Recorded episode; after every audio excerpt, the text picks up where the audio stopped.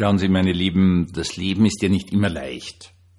Also, das können jetzt Dinge sein, wie was man heute also in den Nachrichten alle möglichen Dinge hört, bis hin zu diesem absolut unsäglichen Interview vom Putin mit dem Tucker Carlson, sprich ein Diktator und Kriegstreiber und Aggressor spricht mit einem ultrarechten Journalisten, der ihm die Möglichkeit gibt der absoluten Selbstdarstellung, dass er also der friedlichste Mensch auf der Welt ist und so weiter und so fort, kann hingehen bis hin zu Erkrankungen, chronischen Erkrankungen, vielleicht sogar schmerzhaften chronischen Erkrankungen. Das Leben ist nicht leicht. Und dazwischen gibt es so goldene Momente und einen dieser goldenen Momente möchte ich Ihnen heute schildern, denn ich habe ein wunderbares Geschenk bekommen, das jetzt hier auf meinem Schreibtisch liegt. Ich schaue gerade drauf und ich werde es Ihnen beschreiben. Herzlich willkommen zum Tagebuch eines Pfarrers von Ihrem Hans Spiegel, eurem Pfarrer im Internet. Es ist Freitag und es soll uns ein theologischer Freitag sein. Also ich stehe da so in der Klasse drinnen und, und es geht drum um Erlösung, weil es eigentlich im ganzen Christentum immer um Erlösung geht und arbeite da mit den Schülern dran und habe dann ein, ein Kreuz an die Tafel gezeichnet und dieses Kreuz als ein Übergangszeichen, also vom Tod ins Leben. Wir verstehen das Kreuz leider sehr, sehr oft nur als den Übergang vom Leben in den Tod, aber es ist uns genauso das Zeichen vom Tod ins Leben und, und schau so und wir reden da so und ich habe eine Angewohnheit, ich lasse die Schüler daneben immer irgendwas machen, also solange es nicht stört und nicht Computerspielen am iPad ist, äh, weil sehr, sehr oft ganz spannende Dinge rauskommen. Was zeichnen die daneben, was tun die da daneben, da sieht man wirklich tolle Dinge. Und bemerke dann, dass ein Mädchen ein Kreuz gezeichnet hat, nebenbei bemerkt sehr, sehr, sehr gut, von den Proportionen her perfekt. Nicht nur das, sondern auch äh, die ähm, Schraffierung, die sie drauf angebracht hat.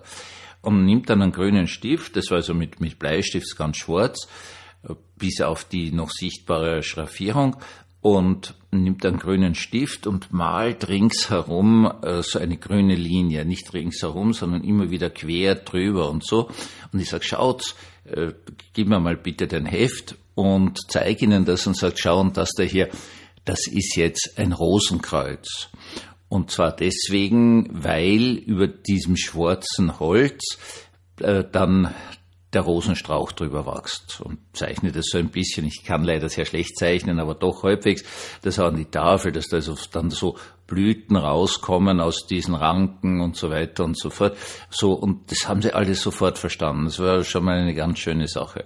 Gut, dann ist die Stunde so weitergegangen und dann am Schluss kommt das Mädel auf mich zugeströmt und sagt, ja, das schenke ich Ihnen. Hat sie aus ihrem Heft heraus dieses Kreuz herausgeschnitten gehabt und, und das habe ich überhaupt nicht mitgekriegt, ich weiß überhaupt nicht, wie die das gemacht hat, sie hat allen Ernstes noch aus einem roten Papier eine Blüte gebastelt und die klebt jetzt da drauf. Und ich habe das da vor mir liegen und es schaut im, im für mich jetzt einfach faszinierend aus. Es ist natürlich ganz flach, die Zeichnung des Kreuzes mit dem Grün und da springt nach oben diese Blüte, die sie wirklich genial gebastelt hat. Also das Mädel kann was und da drauf geklebt hat. Und das ist eben dieses Punkt absoluter christlicher Hoffnung, dass uns, wie schon erwähnt, das Kreuz das Zeichen der Veränderung ist nicht unserer eigenen, die hoffentlich eh immer passiert, weil wer stehen bleibt, ist tot, schlicht und ergreifend, sondern dass Gott verändert. Er geht hin und nimmt dieses Mörder- und Folterwerkzeug und lässt daraus eine Blüte erwachsen. In der Tat, ganz viele schöne Kreuze sind ja nicht nur einfach zwei Balken, sondern schauen Sie sich das einmal in irgendeiner Kirche an, sind ja sehr oft geschmückt. Es gibt zum Beispiel dieses Kreuz, das auf jedem Ende so drei so, so Halbkugeln hat oder so, so Halbkreise. Das sind Blätter, das sind Blüten. Sieht man nur nicht, weil äh, wir heutzutage einfach leider kaum mehr christliche Kunst interpretieren können, aber das ist in Wirklichkeit ein sogenanntes Baumkreuz. Also aus diesem toten Holz des Mordinstrumentes heraus beginnen wieder Blätter zu wachsen. Und dann gibt's natürlich diese wunder, wunder, wunderschönen Rosenkreuze, wo dann wirklich über das Ganze dann herausgeschnitzt ist, ein, ein Rosenbusch, Rosenranken besser gesagt, und dann auch Blüten. Das können Sie natürlich auch in Fresken in ganz vielen alten Kirchen sehen. Immer diese christliche Überzeugung. Gott lässt nichts tot sein.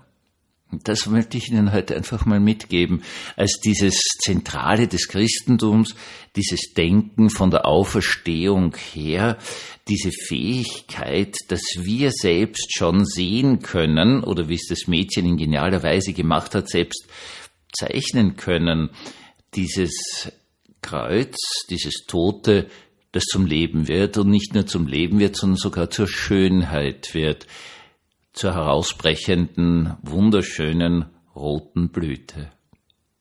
Ich weiß nicht, wie es Ihnen heute geht. Ich weiß nicht, wie es Ihnen irgendwann einmal geht. Ich habe nur leider das Wissen, dass nach der Wahrscheinlichkeit die Sache so ist, dass in äh, Verletzungen, Ängsten, Krankheit, Schmerz, was auch immer uns passiert, von irgendwelchen äh, Mobbing-Geschichten angefangen bis hin eben wirklich zur schweren körperlichen Erkrankung, uns allen immer wieder dieser Tod in unserem Leben begegnet.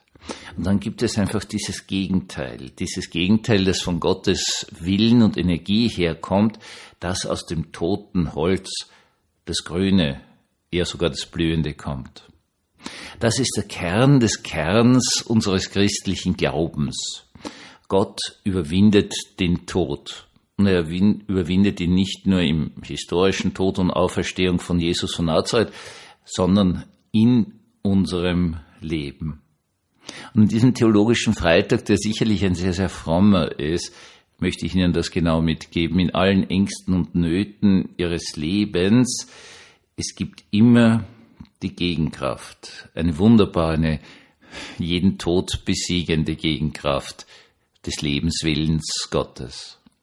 Einen wunderschönen, behüteten, gesegneten Abend wünsche ich Ihnen aus ganzem, ganzem Herzen.